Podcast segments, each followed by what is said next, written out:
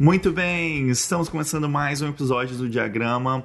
O meu nome é Rogério Lionzo e nesse programa eu conversei com a type designer e artista visual Flávia Zimbardi. Ela contou como é que foi o tempo dela trabalhando com o design editorial na editora Abril, como é que foi a mudança dela para Nova York e também como é que ela foi chamada pela Adobe para fazer um resgate histórico de uma fonte da Bauhaus, um projeto muito, muito legal encabeçado pelo Eric Spiekerman. Antes de começar o episódio, eu queria agradecer muito, muito para todo mundo que preencheu o cadastro dos voluntários eu realmente fiquei muito surpreso com a quantidade de cadastros, muitas pessoas dispostas a ajudar e contribuir para o diagrama. Então, assim, o que eu vou começar a fazer agora é mapear esses projetos que a gente está querendo fazer para a próxima temporada e daí também ver como é que a gente pode organizar tudo isso. Então, se você ainda não preencheu o cadastro, ainda dá tempo, mas eu acho que agora nesse final de ano eu vou realmente começar a planejar então o que, que a gente pode fazer para futuro.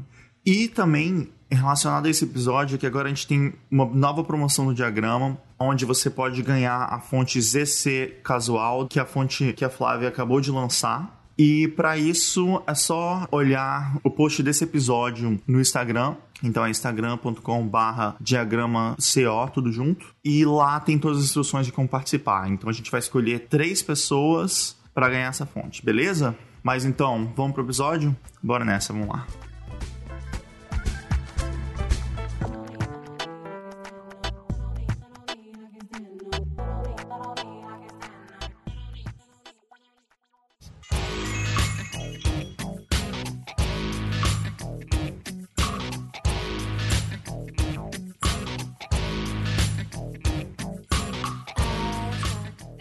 Voltamos com mais um diagrama.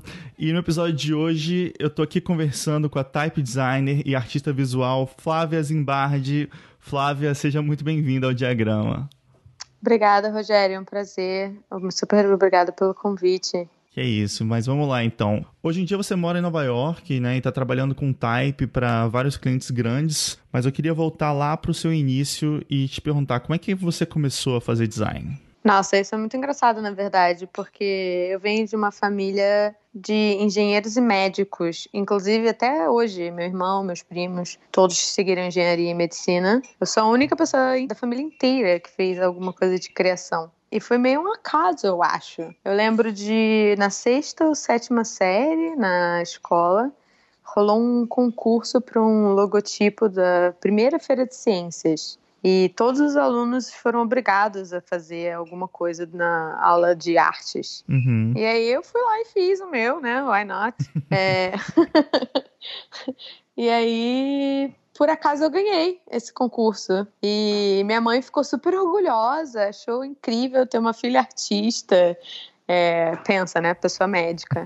ela falou: ah, eu acho que você talvez devesse fazer alguma coisa de design. Eu não lembro se ela chamou de design gráfico, na verdade, ou se ela falou algo de desenho. Ela deve ter falado algo de desenho, porque eu não acho que ela sabia da profissão exatamente. Mas aquilo ficou na minha cabeça, e aí, quando chegou na hora de prestar vestibular, eu fui atrás e descobri que existia o curso de desenho industrial, na época chamava no Brasil, não sei se mudaram, que é um nome que não traduz nem um pouco o que um designer gráfico faz, mas enfim. É um problema de vários cursos, né? Mas isso é uma tradução antiga, né? Que é meio complicada, né? Eu acho que várias pessoas têm uma ideia totalmente errada do curso justamente por causa dela, né? Total. E assim, eu na verdade achei que poderia ser interessante porque eu sempre gostei de desenhar. Não me considero uma ilustradora de maneira nenhuma, mas gostava de brincar ali, de rabiscar algumas coisas. Então, eu queria seguir alguma coisa criativa falei, ah, acho que isso aí vai ser maneiro. E na época, eu achava que eu queria trabalhar com computação gráfica. Eu amava videogames e falava, ah, não, é isso aí. E no primeiro ano da faculdade eu percebi que não. Que bom que foi no primeiro ano, né? Acho que tem esse momento da faculdade, né, assim, que você acaba descobrindo assim mesmo, né? O design, várias áreas que você pode trabalhar e você acaba tendo essa coisa meio tipo, caramba, assim, né? Porque muitas pessoas começam justamente por causa desse lance do desenho, né? Quadrinhos, desenhos, aí tem as variações, mas assim, chega um momento que as pessoas começam a descobrir, né, o mundo do design, assim, fala, caramba, tipo, tem muito mais coisa e acaba, tipo, deixando totalmente de lado o motivo pelo qual entrou, né, e segue por um outro caminho, né? Total, tipo, abre todo um mundo mágico na sua frente. No meu uhum. caso foi meio isso, tipo, acostumada a viver com só ali aquela coisa bem racional de médicos e engenheiros, e de repente todo uma, um universo de pessoas e backgrounds e outras coisas, tipo, você fica, meu Deus, peraí, mas tem isso, tem aquilo, tem aquilo outro, eu não sei exatamente mais o que eu quero. e aí eu fiz um, no primeiro ano eu fiz um estágio para trabalhar com computação gráfica e eu fazia basicamente GIFs animados, assim, eu acho que eram GIFs animados. e eu achava insuportável aquela animação frame a frame, tipo, cada milésimo de movimento precisava de um novo desenho. E eu falei: não, não, não, peraí, não foi para isso que eu vim para cá, não, não é isso. Ferrou, e agora? Porque eu escolhi essa faculdade, isso é o que eu pensei que eu queria fazer e não é mais. O que, que eu tô fazendo aqui então? Ah, rolou um momento do medo assim que você pensou? Rolou, rolou super o momento do medo. Porque foi isso, eu cheguei lá achando crente, tava certa.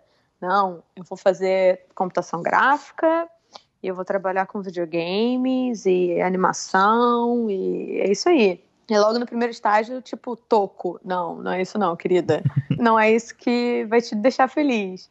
E aí você fica, ah, meu Deus, e agora? O que, que vai rolar? Por sorte, na sequência, eu tive uma aula de produção gráfica, eu acho que era como chamava, com a Isabel Oliveira, uma professora incrível que eu devo muito da minha carreira a ela. E nessa matéria de produção gráfica, um dos projetos, acho que era o projeto final, era fazer uma revista.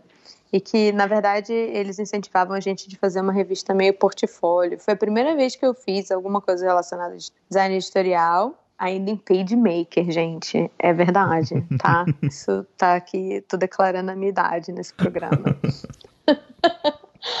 é, mas eu achei divertidíssimo, foi incrível. E ela achou que eu realmente me sobressaí e me indicou para esse novo estágio na Traça Design, que é um estúdio no Rio, dedicado a design editorial. E aí fui assim, ai, me achei de novo. Acabou o momento medo. Mas então você se achou já então nessa parte de historial, assim? Durante a faculdade, sim. Logo depois dessa matéria, foi uma coisa assim, meio divisor de águas. Eu amei, falei, é isso aí que eu quero continuar fazendo. E durante o estágio da traço, eu comecei um projeto pessoal, que foi de um jornalzinho de design chamado Designer Real. tinha uma outra amiga, Bianca, que era minha parceira no crime nesse projeto. E a gente sentia muita falta de ter algum tipo de publicação que falasse sobre a vida dos estudantes de design. Assim, tinha pouquíssimas coisas relacionadas aos profissionais na época, mas nada que conversasse com os estudantes. Uhum. Então a gente falou, cara, isso aí é um mercado, vamos fazer uma, alguma coisa. E eu sempre fui muito de ter vários amigos e pedir ajuda e falar, vamos fazer essa parada que vai ser muito legal envolvi uma galera falando: Oi, você quer fazer ilustração para mim, para esse projeto? Vamos fazer isso aqui, vamos fazer aquilo ali. E a gente fez. E a gente lançou o primeiro exemplar no N Design de BH em 2003. Não conhecia muito do evento ainda, mas eu sabia que era se era uma coisa de estudante tinha que ser no N Design o lançamento, óbvio. E foi maravilhoso. Conheci ainda mais gente, enfim, fiz grandes amigos que continuam sendo meus amigos até hoje. Mas em algum momento esse jornal começou, assim, a gente cresceu, a gente fez dois, três exemplares mas quando eu estava para terminar a faculdade, começou a ficar aquela coisa meio muito trabalho por um projeto pessoal. Uhum. E ao mesmo tempo precisa saber o que, que você vai arrumar de trabalho para pagar suas contas, se você quer sair da casa dos seus pais, como que vai ser, etc. Então ficou meio um pouco insustentável. Uhum. E no meu caso, eu saí do Rio assim que me formei, fui, enfim, isso é um outro capítulo, mas o que, assim, ajudou a questão ficar um pouco insustentável também. Mas esse jornal vocês distribuíam para outras cidades do país também? Ou era uma coisa mais do EN, levar para o EN? Tipo, já que já estavam vários estudantes juntos ali, vocês aproveitaram para lançar mais nesses momentos, assim, de encontros, assim? Então, na verdade, no Rio de Janeiro, a gente fez uma distribuição em banca de jornal. A gente vendia ele a gente fez todo o trabalho de pauta, edição, design, fotografia, ilustração e distribuição.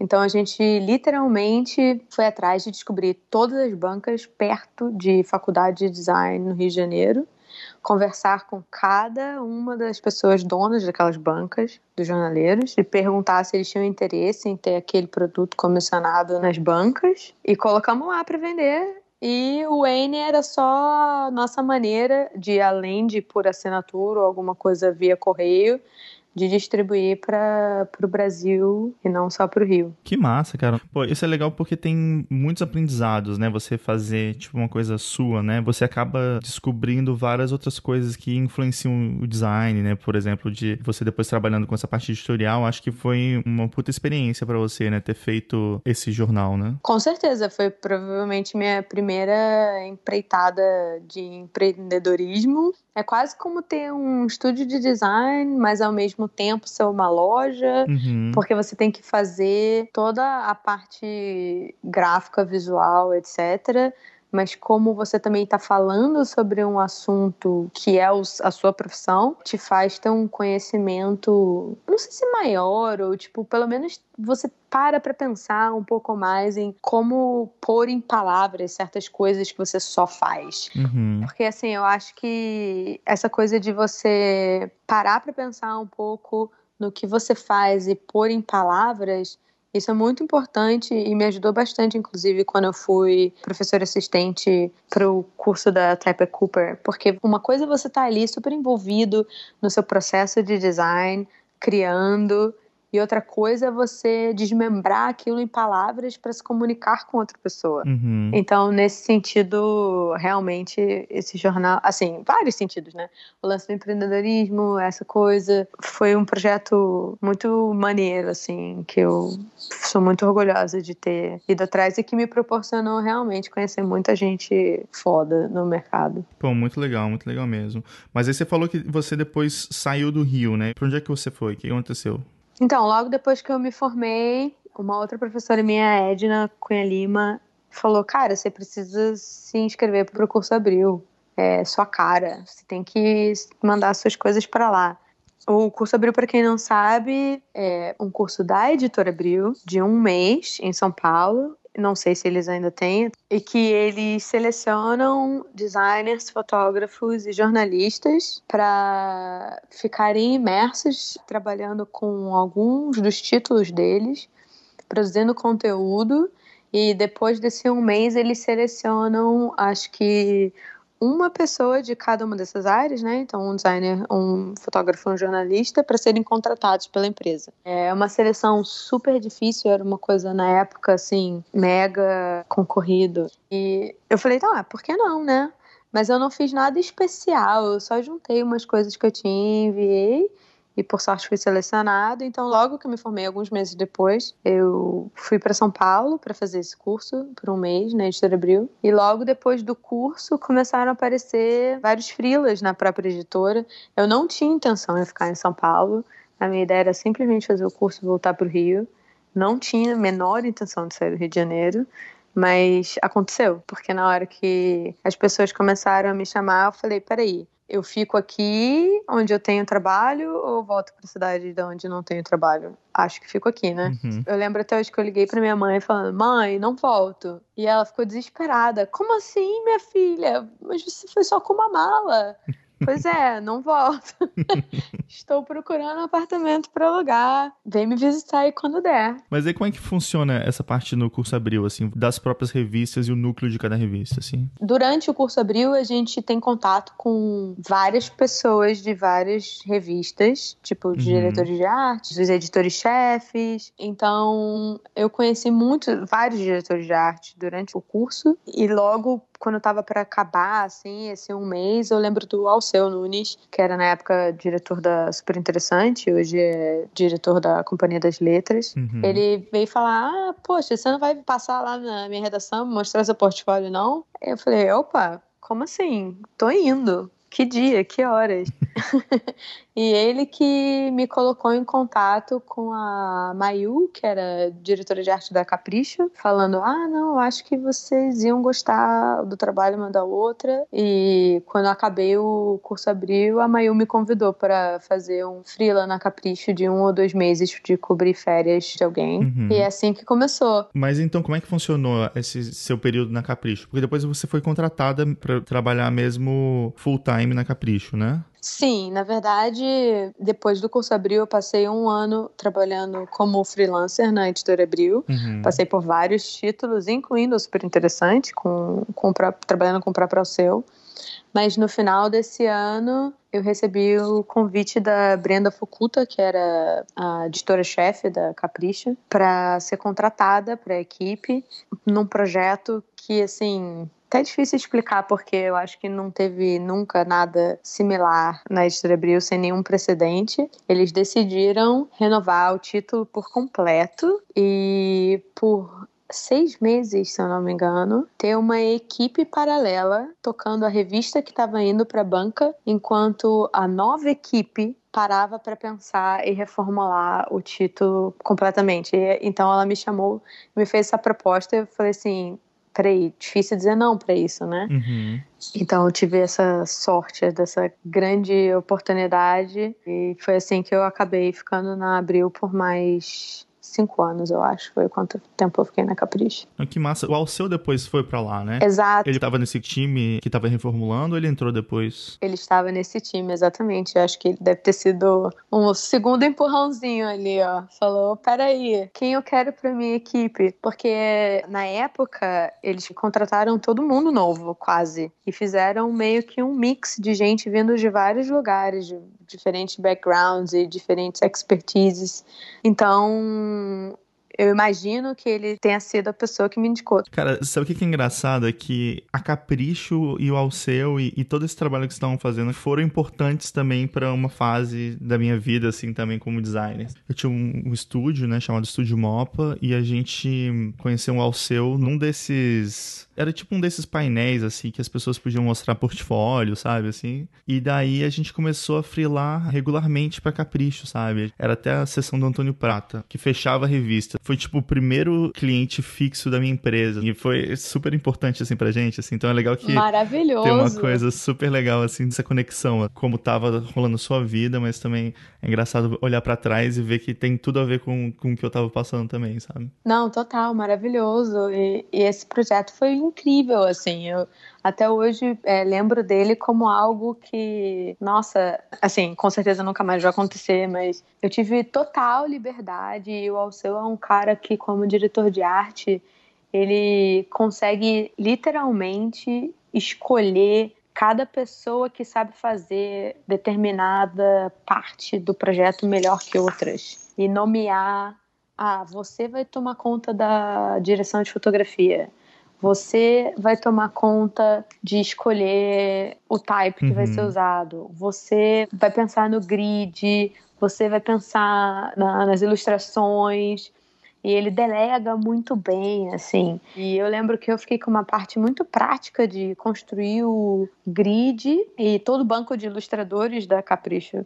Então, eu acho que eu toco ainda um pouquinho mais fundo aí nessa história. claro, não, a gente trabalhou juntos várias vezes nessa época.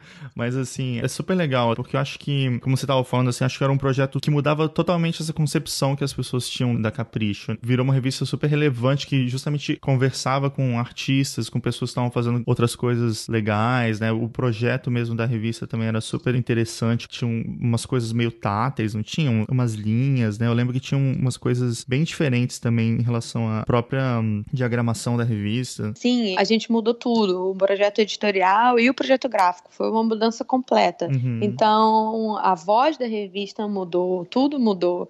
Antes, a Capricho era aquela coisa do certo e errado, uhum. de falar com uma menina de um jeito mais autoritário. E nesse novo projeto, a ideia era ser mais inclusivo, entender o momento da leitora e toda a revolução da internet e que tinha fotolog e o começo dessas celebridades que não eram necessariamente da TV, né? Era uma coisa, era tipo uma mudança de comportamento que hoje em dia parece ser boba e que é o que foi determinado como status quo, mas ele estava começando e a Brenda identificou aquilo e falou: "Não, não, não, peraí, a gente precisa mudar isso drasticamente agora, não pode ser nem mais ou menos, porque a galera tinha assim, né? Não tem mais ou menos anos. Uhum. Ou é ou não é. Então, o projeto gráfico tentou acompanhar isso da melhor maneira possível e tinha muitas coisas táteis, sim. O primeiro projeto foi todo feito à base de costura e o segundo era carimbo. Uhum.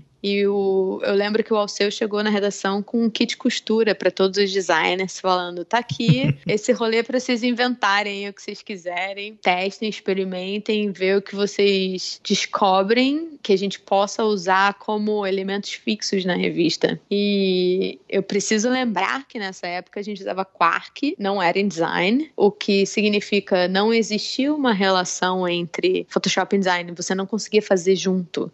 Então, toda essa parte parte tátil da revista era feita no Photoshop separadamente da parte de texto. Caramba. E a Capricho era uma revista quinzenal. Então era tipo. Era bastante.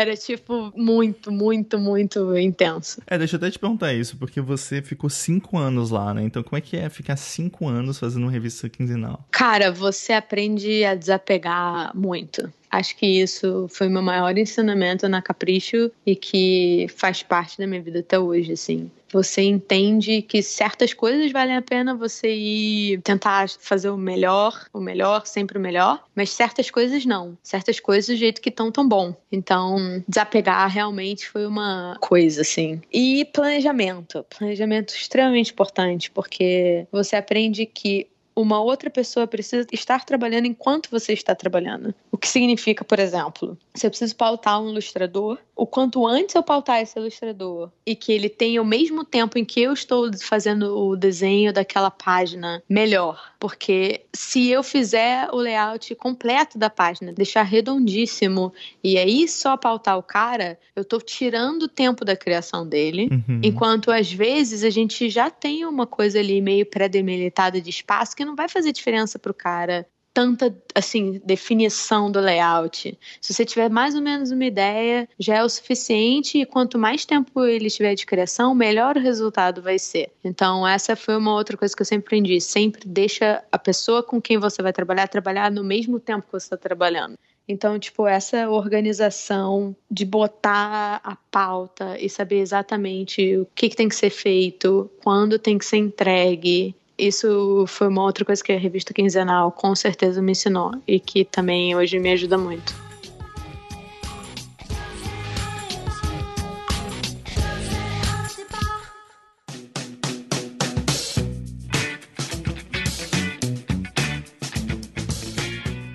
Mas daí como é que foi, então, depois desses cinco anos, você sentiu que você já estava ficando cansado, assim, de trabalhar com a mesma revista? Como é que foi essa mudança depois? Cara, eu sou uma pessoa muito inquieta, assim desde sempre. E quando eu comecei na Capricho, foi incrível, tinha toda essa mudança e muitas coisas acontecendo, mas logo depois de um ano já comecei a ficar, quero mais, quero mais, como faz? Agora, o legal dessa mudança de projeto deles na parte editorial é que eles separaram as editorias muito bem, assim.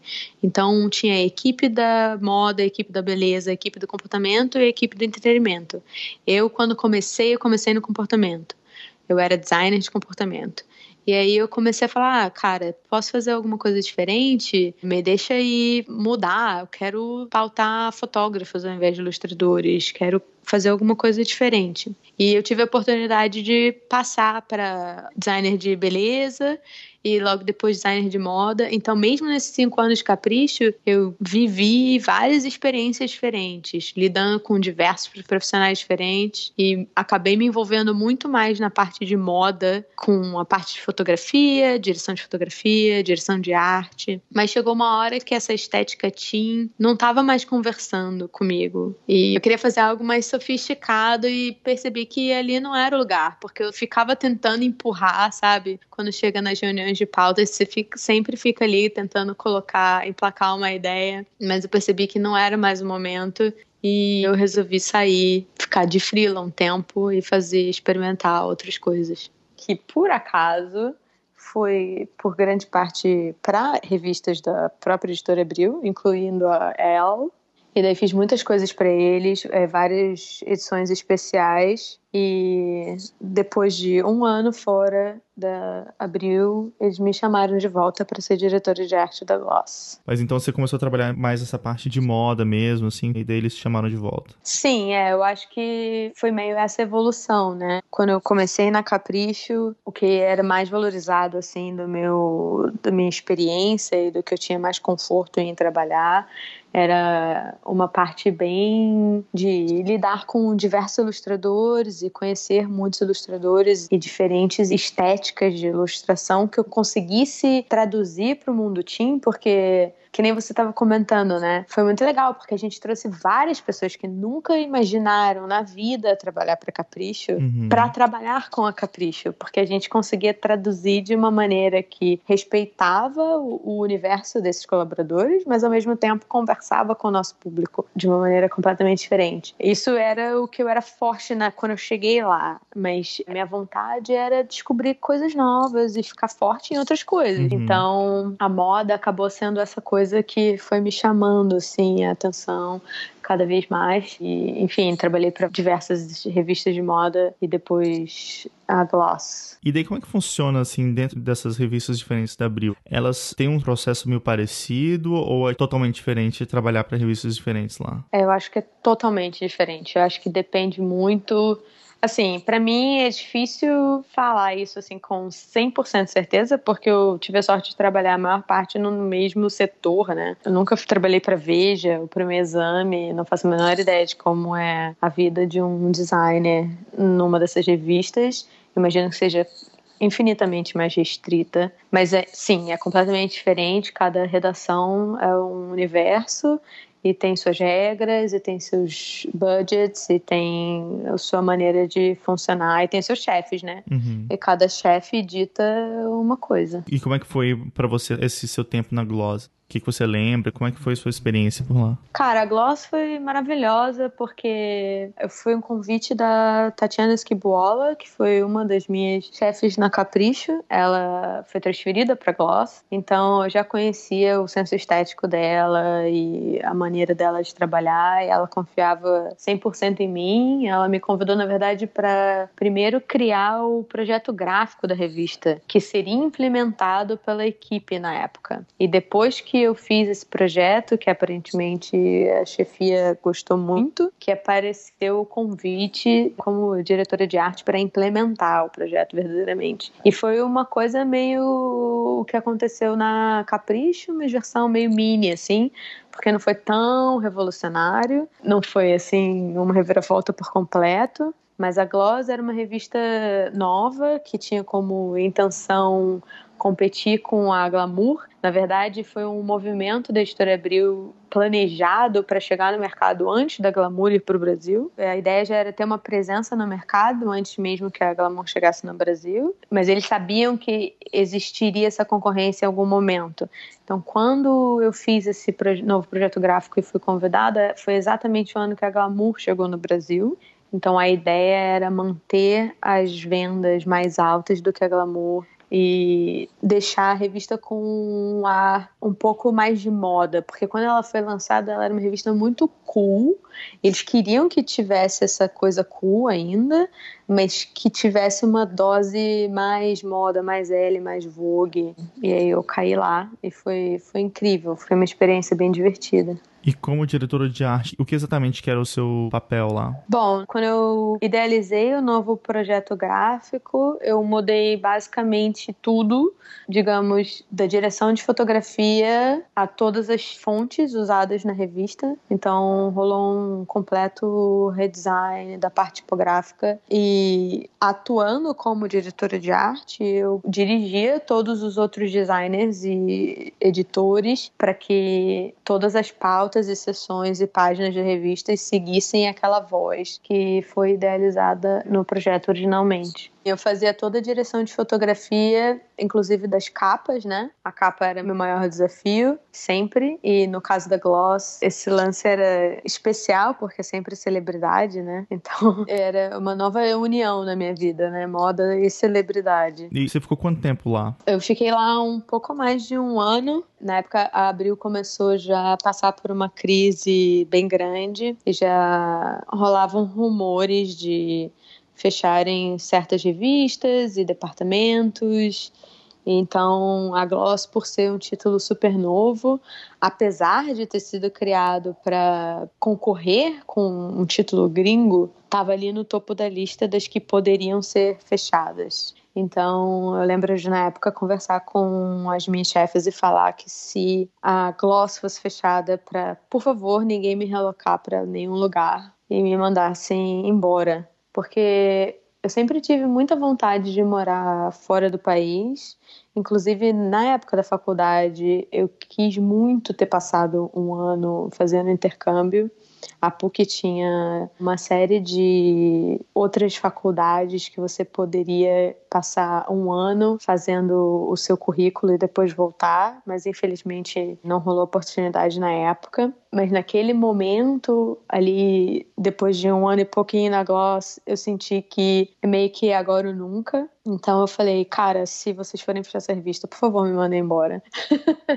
e aconteceu. Eu tô falando isso porque basicamente quando você é mandado embora de uma empresa grande, você recebe, né? Você recebe o seu fundo de garantia, você recebe rescisão, você recebe multa, você recebe, assim, uma quantidade de dinheiro que te proporciona um investimento que às vezes, quando você precisa juntar esse dinheiro, não é tão simples assim. Uhum. E aí foi o que aconteceu. A Gloss fechou, toda a minha equipe de arte foi relocada, foram trabalhar em outras revistas da editora. E eu fui a única pessoa da equipe demitida, ainda bem.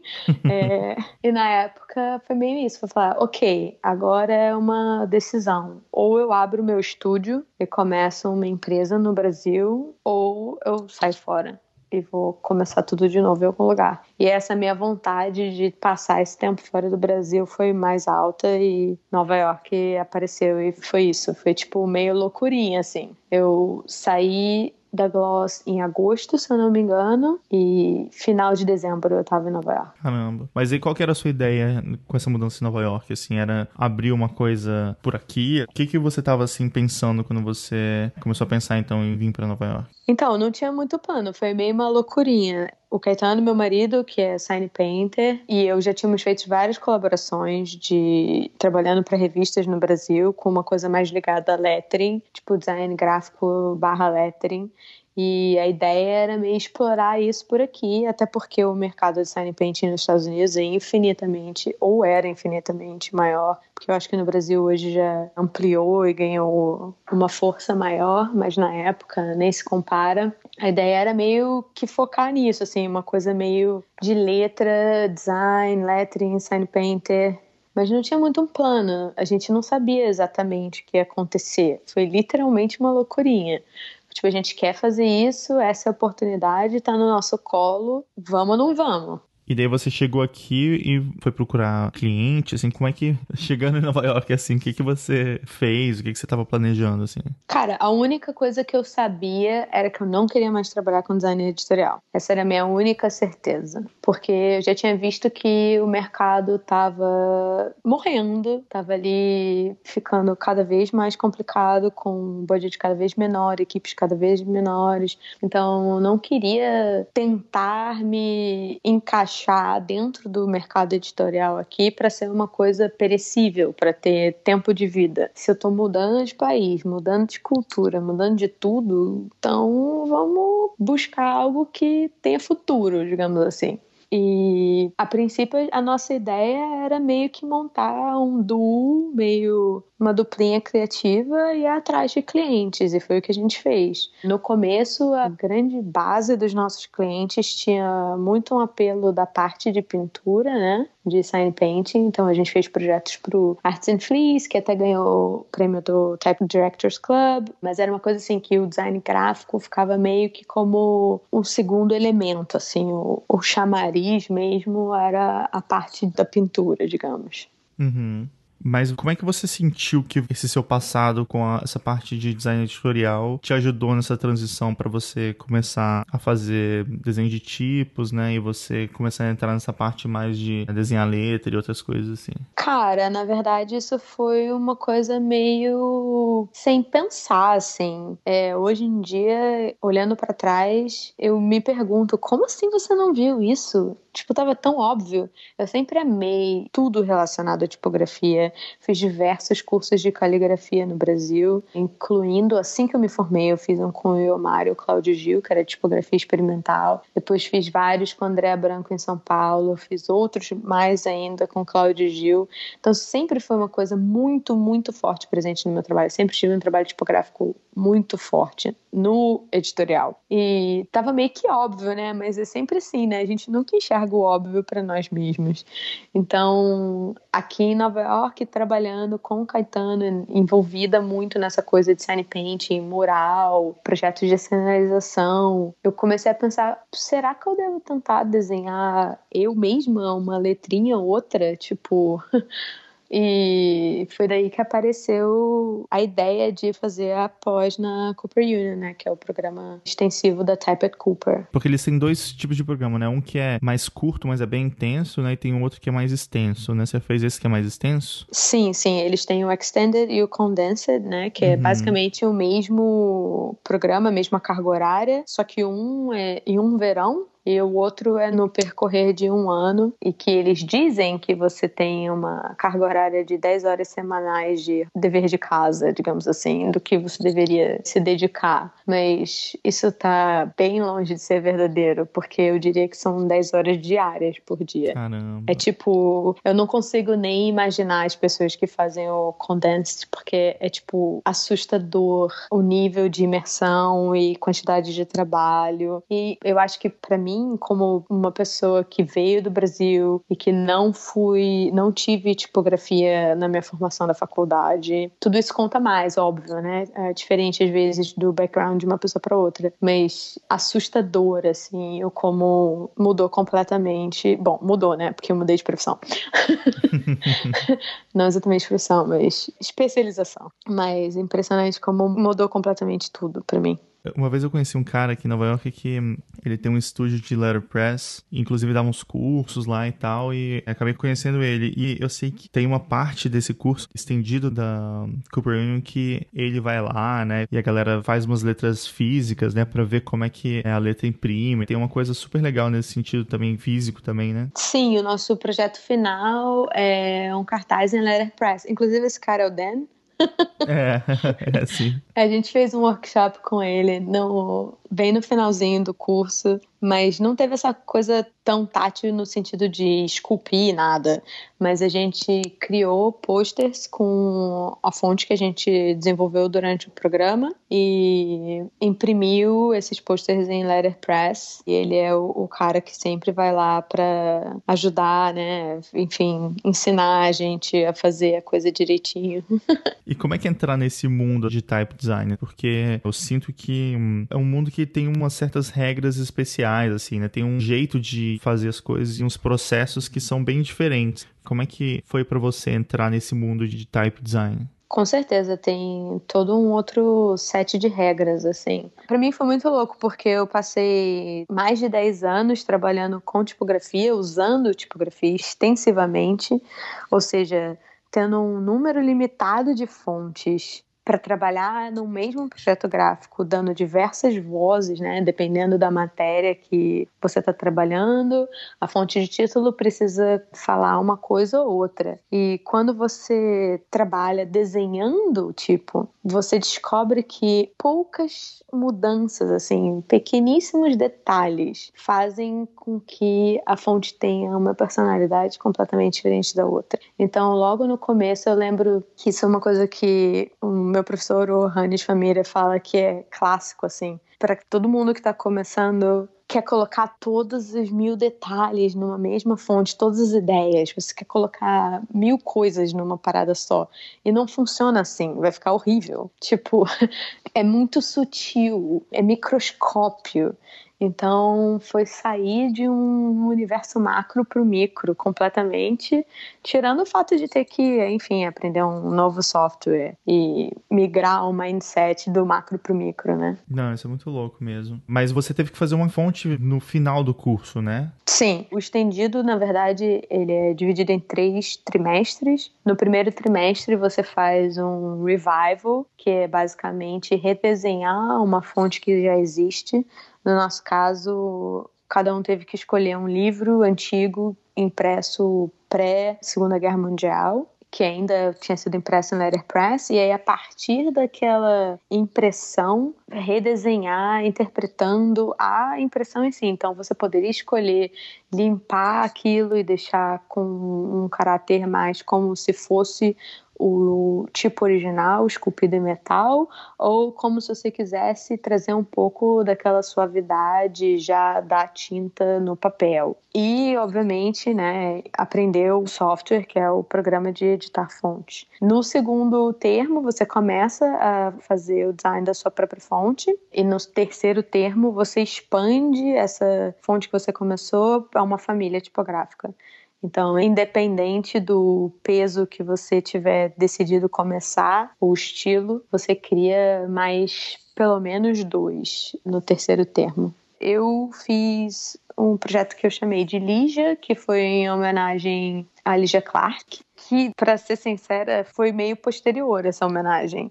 Ela não, eu não comecei o projeto com isso em mente, mas eu percebi que certas características e atributos que eu decidi implementar na fonte tinham muito a ver com o trabalho dela, tanto na parte estética quanto na parte conceitual. E eu queria muito que o nome da minha fonte fosse um nome de mulher e que representasse a cultura brasileira de uma maneira. Então acabou que juntou num mix perfeito no final, assim. Mas não foi uma coisa que me norteou desde o começo, digamos assim. O meu começo foi muito baseado em sketches meus, assim, coisas que foram feitas na aula, em diversos workshops eu sempre tive essa coisa da arte moderna arte concreta muito presente, de geometria no meu trabalho. Então acho que acabou meio que estava ali, estava no ar. Uhum. Tirando esse revival que você tinha feito antes, foi a sua primeira fonte? Né? Sim, foi o meu primeiro design original de fonte uhum. da vida. Eu nunca tinha feito nada parecido quando eu estava na faculdade é, tipografia não estava no currículo. Inclusive, eu fiz questão de repetir a minha matéria de processos gráficos quando o Billy Bacon entrou para ser professor da PUC, porque ele tinha um background de tipografia gigantesco. Eu sabia que ele cobria isso um pouco.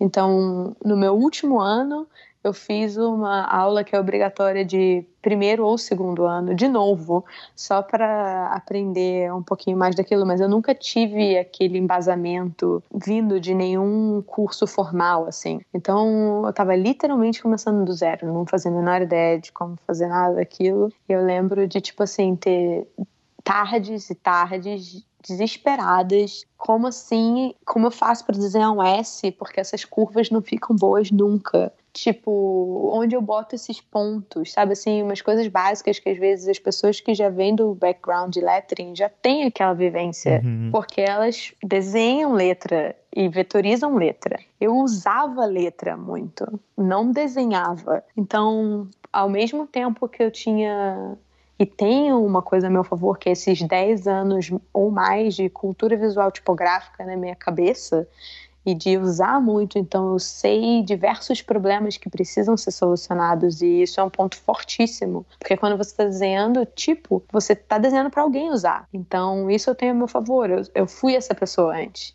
Então eu sei o que eu preciso fazer para solucionar diversos problemas, mas ao mesmo tempo eu não tinha essa parte técnica de como onde eu boto os pontos, como eu mexo aqui nesse programa, o que, que eu preciso fazer para esse S sair do jeito que tá na minha cabeça, digamos assim. Tipo, eu desenhei ele, ele tá muito mais bonitinho no papel do que tá aqui no computador. Como eu faço para ele ficar melhor? Então, esse começo eu tive é, vários desafios e com certeza tive que colocar aí diversas horas a mais do que alguns colegas de classe para suprir, digamos. Mas foi uma experiência, acho que a parte técnica todo mundo tem quando esse, esse desafio, quando você começa uma coisa nova, mas o maior aprendizado foi realmente perceber quão poucos detalhes você precisa colocar numa fonte para que ela tenha a voz e o estilo que você quer implementar e ao mesmo tempo ela funcione como sistema.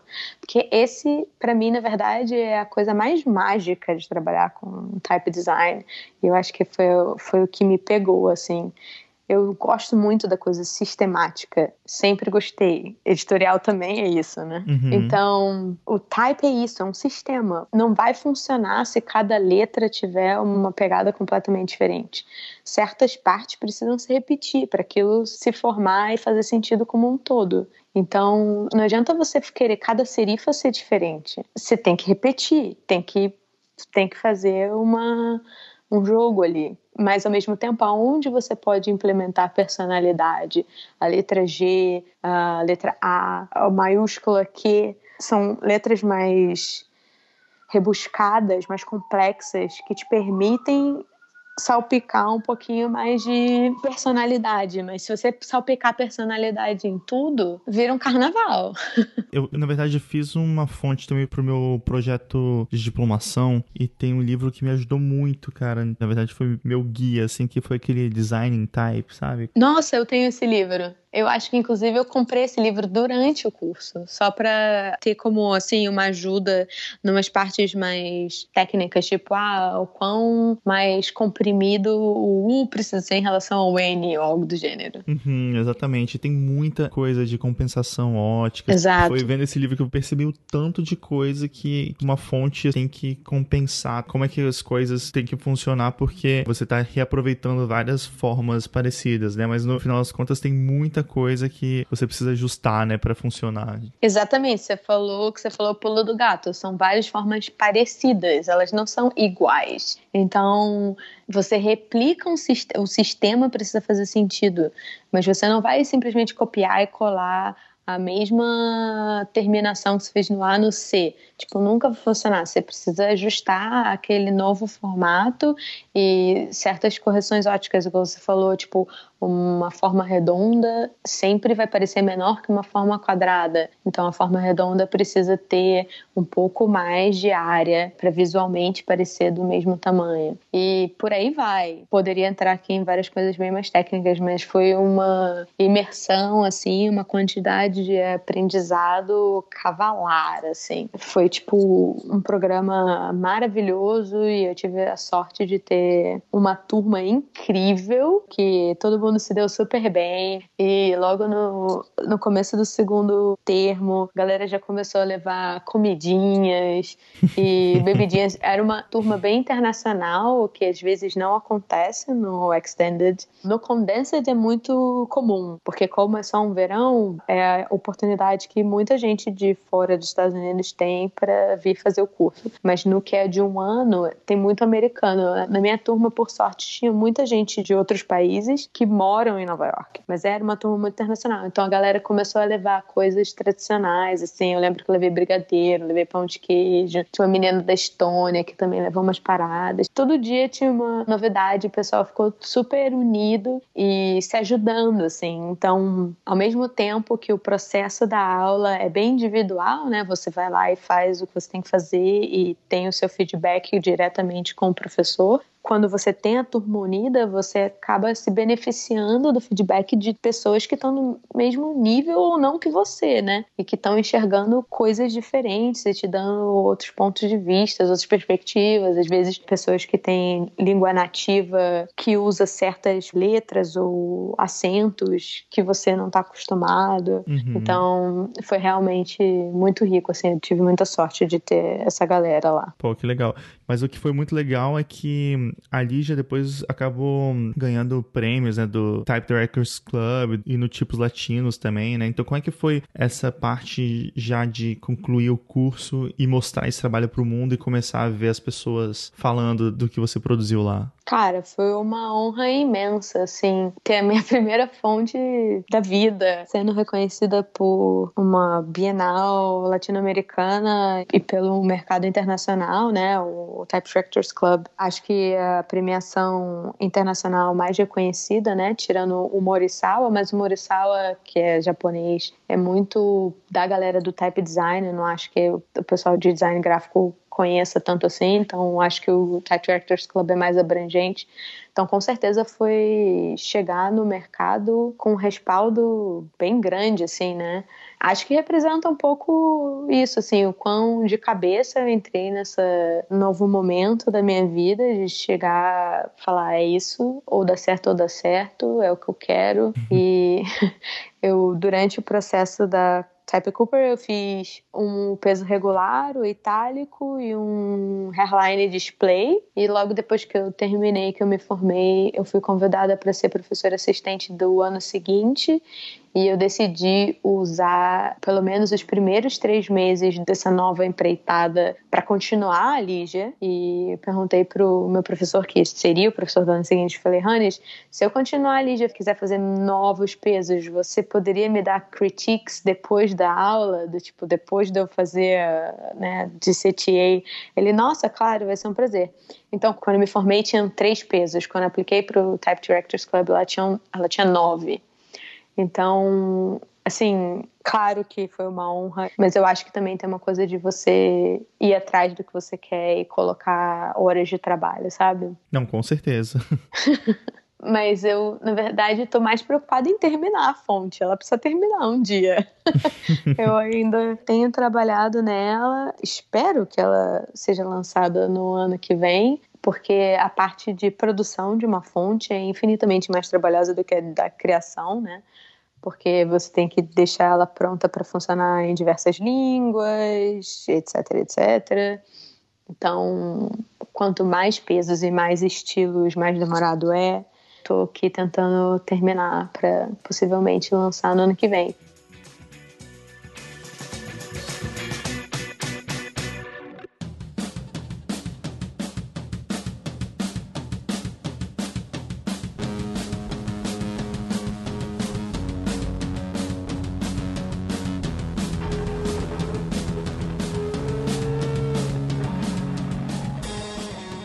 Depois da Lígia, eu queria que você também contasse como é que esse projeto de um resgate histórico da Bauhaus e até tendo Adobe como cliente, como é que isso apareceu para você e como é que foi todo esse processo de fazer um projeto tão importante assim? Difícil colocar palavras nessa resposta.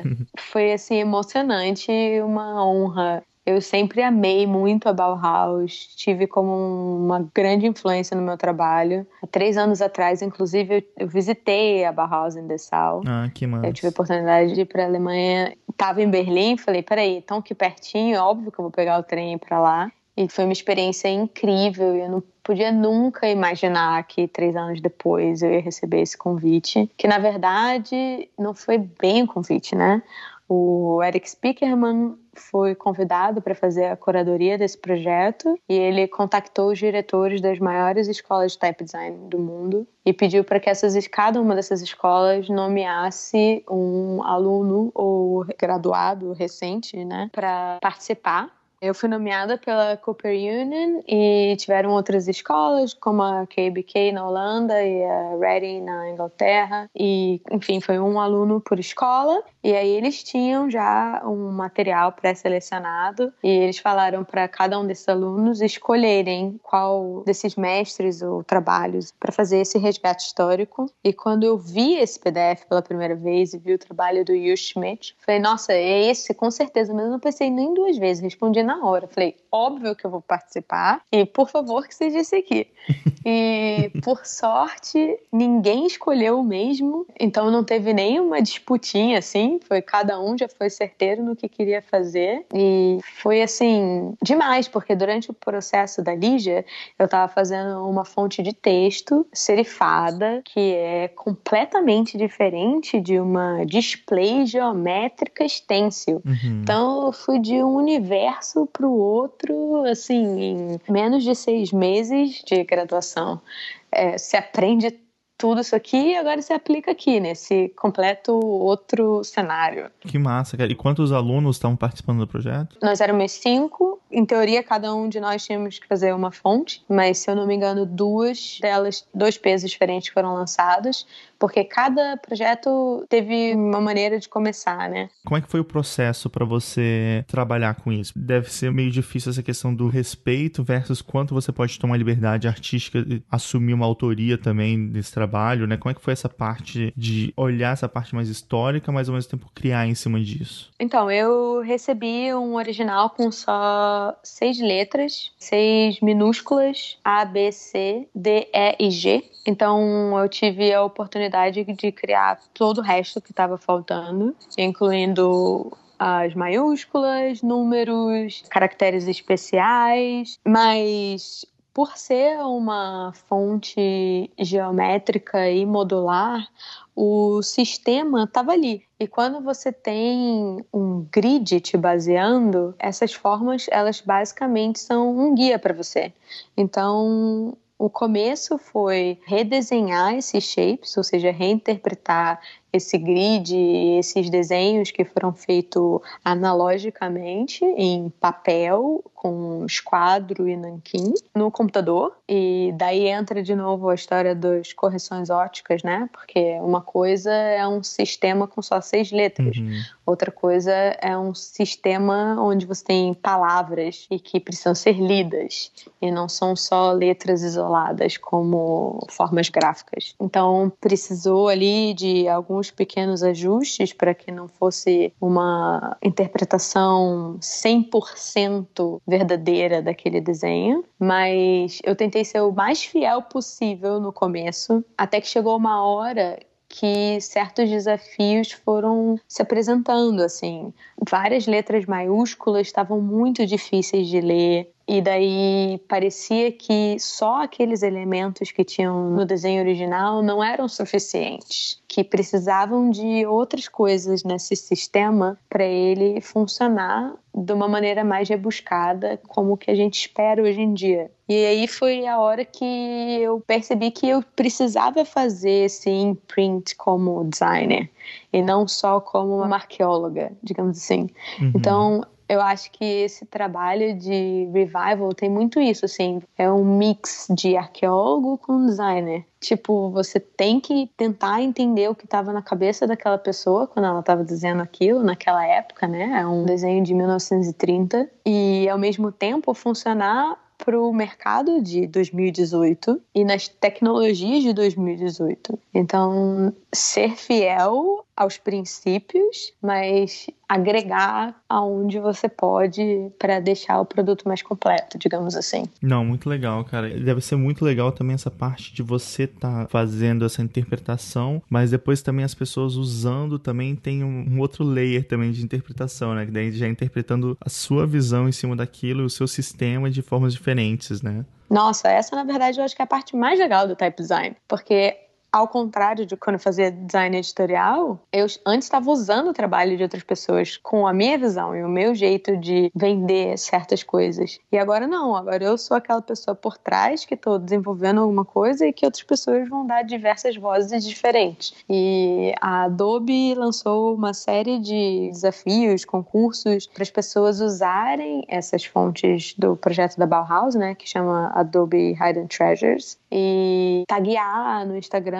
e no Behance. Então, foi muito legal, porque assim que eu fiz o projeto foi lançado, né? Ou seja, estava fresquinho. Às vezes demora muito, assim. Você lançou um projeto até que a pessoa compre, até que ela possa usar comercialmente, até que você veja tantos usos diversos. Assim, às vezes demora um tempinho. Mas nesse caso, não. Foi muito imediato. Logo que a fonte saiu, já tinha um monte de gente usando e colocando coisa online. E foi realmente muito divertido ver. E eu vi você postando umas coisas e é legal que tinha gente, sei lá, mexendo com animação ou com 3D, com a fonte, outras pessoas mexendo com cor muito legal ver essa variação também, né? Sim, isso foi maravilhoso, porque como a fonte ela é super geométrica e super modular, ela permite usos assim diversos. Então tiveram desde coisas mega abstratas de ilustração, só trabalhando com cores e imaginando como aquelas formas poderiam se dividir subdividir, e ao mesmo tempo outras pessoas construindo prédios daqueles blocos, né? Tiveram pessoas que interpretaram a fonte, essa fonte tão modular e geométrica, de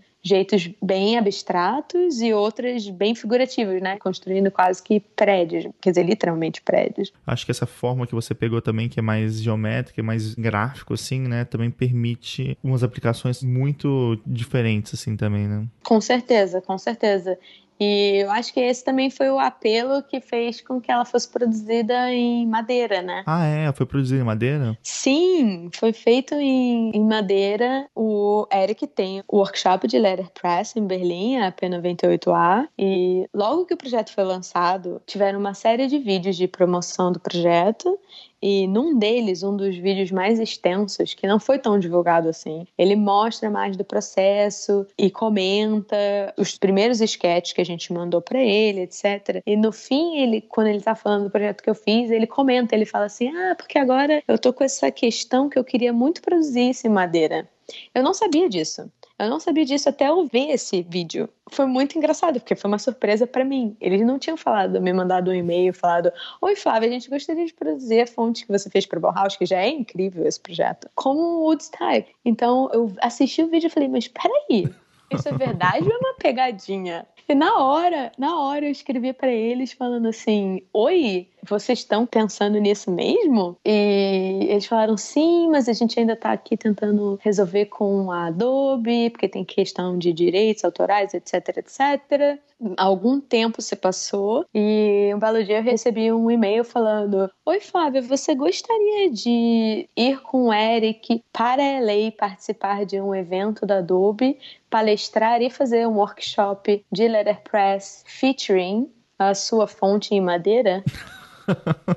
Não quer mais nada, né? Ou seja, foi do tipo escutar num vídeo para verdade e lançamento no evento sem, assim, nenhuma consulta, né, nada no meio, do tipo, nenhum um drama. Um...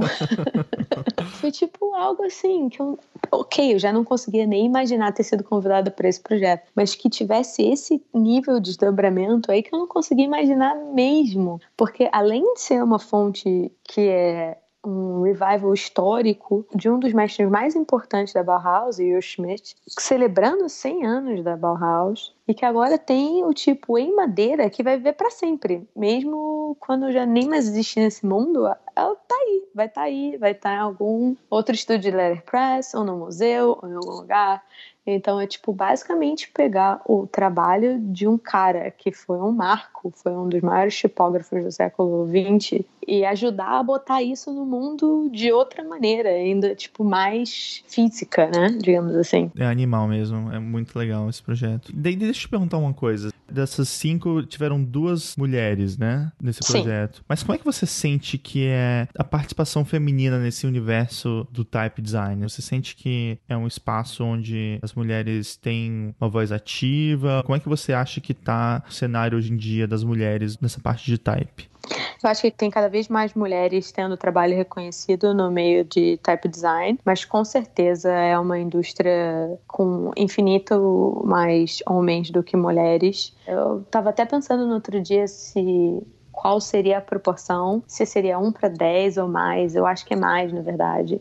São muito mais homens do que mulheres, e é ainda mais bizarro pensar que, mesmo tendo um certo número de mulheres trabalhando nessa indústria, muitas vezes os nomes delas nem aparecem, porque elas estão trabalhando ali na parte mais de produção, não necessariamente a criação é reconhecida, então às vezes só o homem é acreditado, pensando mais ainda na parte histórica, né, de quando ainda era o tipo era produzido em metal ou esculpido em madeira. Tinha muito trabalho de mulher no backstage, digamos assim. Mas eu acho que isso está mudando e só depende da gente, nós mulheres, colocar a cara na rua e fazer o nosso trabalho ser visto. Basicamente, tem um projeto que eu achei super legal, que é aquele projeto A Letra Dela, né? Que é um projeto da Lígia Pires e da Aline Kaori, que é super legal, que é justamente focado só em conversar com mulheres que mexem com lettering, com caligrafia, tipografia e type design. Enfim, eu acho que esse tipo de iniciativa, né? E também, por exemplo, essa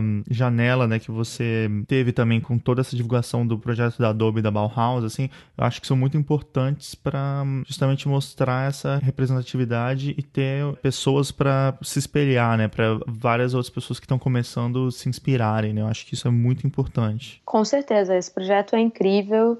E tem inclusive um outro projeto gringo chamado Alphabet, que ajuda a promover várias type designers mulheres. E com certeza, eu acho que quanto mais inspiração você tem, mais você acredita que você pode chegar lá, né? Uhum. É muito complicado quando você só tem chefes ou pessoas daquela área que sobressaíram homens. Você fica imaginando que aquilo é inalcançável. Mas quando você vê mulheres se destacando ali, você pensa, opa, peraí, isso pode ser para mim também. Eu fico feliz que também empresas grandes como a Adobe e pessoas muito conhecidas no meio, como Eric Spierkerman, tenham essa sensibilidade de entender de que, poxa, que legal que tinham duas mulheres envolvidas no projeto de cinco estudantes. Não, é muito legal mesmo. Eu queria te perguntar sobre o que você está pensando para o futuro. Eu vi que você acabou de lançar uma fonte com o Caetano, né, que tem essa pegada de sign painting, né? E eu fico me perguntando assim, é uma coisa que você está querendo explorar mais, essa questão de começar a licenciar e lançar fontes. O que, que você está pensando para o seu futuro? O que, que você está querendo fazer nos próximos passos agora? Bom, eu posso dizer que eu fui certamente mordida pelo bichinho do type design e jamais voltarei para o design gráfico. Bom, não posso falar jamais, né? Porque a gente não sabe dia de amanhã. Mas a intenção é não voltar e continuar focando no desenho de tipos e com certeza lançar cada vez mais fontes comerciais. Esse projeto com Caetano foi um começo de uma série de fontes que a gente quer lançar pelo Future Fonts, que é uma plataforma super legal, porque ela está meio que reinventando a, a maneira de type designers licenciarem seus trabalhos. Então você pode lançar um produto que ainda não está 100% terminado e escutar o feedback de pessoas que estão usando aquele produto para fazer ele ficar melhor e ao mesmo tempo você tem a oportunidade de monetizar um projeto enquanto você está fazendo ele, porque um projeto type design às vezes é muito demorado. Se você está fazendo uma família grande de 10, 12, 20 estilos, pesos diferentes, é papo de dois anos mais de produção. E isso significa que se você não está trabalhando para uma empresa, você está trabalhando todo tempo de graça e só depois você tem as chances de receber por cada licença vendida. Então isso é uma parada muito legal do Future Fonts e que a gente está querendo aproveitar para explorar desenhos de tipo mais experimentais e por isso que veio um pouco essa coisa de juntar o type design com o sign painting. Mas além disso, também tenho trabalhado como freelancer para diversas agências e feito projetos de type design para outras empresas e marcas. Inclusive, fiz um projeto super legal para a Tiffany, que foi redesenhar as famílias tipográficas que eles usam no departamento de gravação, o que significa que são os alfabetos usados para fazer as joias que têm nomes ou datas ou etc. gravadas nelas. Que massa, que legal. E para finalizar, o que, que você falaria para alguém que está querendo mudar de carreira, por exemplo, para passar para type design, ou alguém que está querendo começar mesmo com type design? O que, que você diria para alguém que está começando? Olha, eu tenho um mantra recente que eu acho que é muito bom para qualquer pessoa que está começando, que é: você só perde se você desistir. Não importa se você não sabe nada daquilo, se aquilo te deixa completamente desesperado, aflito, você acha que nunca vai ser bom. Você não sabe, você nunca tentou, você nunca botou todas as suas forças ali para ver se realmente aquilo ia dar certo ou não. E não dá para ter medo. Se a gente tiver medo, a gente fica paralisado e não faz nada nunca. Eu tive que botar minha cara tapa muitas vezes e posso dizer que esse ano de 2018 foi uma montanha russa com mais pontos altos do que baixos. Mas assim, uma loucura daquelas que você tá com a perninha pendurada, virou de cabeça para baixo, entrou dentro da terra. Mas se eu não tivesse botado minha cara tapa, eu nunca teria sido chamada para um projeto do tamanho desse da Bauhaus. Eu nunca teria tido a oportunidade de redesenhar o trabalho de um dos maiores tipógrafos do século XX, de homenagear uma das escolas mais importantes na minha formação como designer gráfica. Então é meio isso, assim, você só pede se você desistir sempre vai atrás, não importa. Você começou ali achando que você queria fazer computação gráfica e percebeu que seu Java GIF animado, move on, next. Começou design editorial, passou lá 10 anos, não tá mais afim, não tá curtindo, next. Tipo, acho que hoje em dia a gente vive numa era que não é muito igual a dos nossos pais, que você tinha que ter uma profissão e seguir ela para sempre. A gente pode se reinventar todo tempo, só depende de você, do que você tá afim, do quanto esforço e dedicação você quer colocar.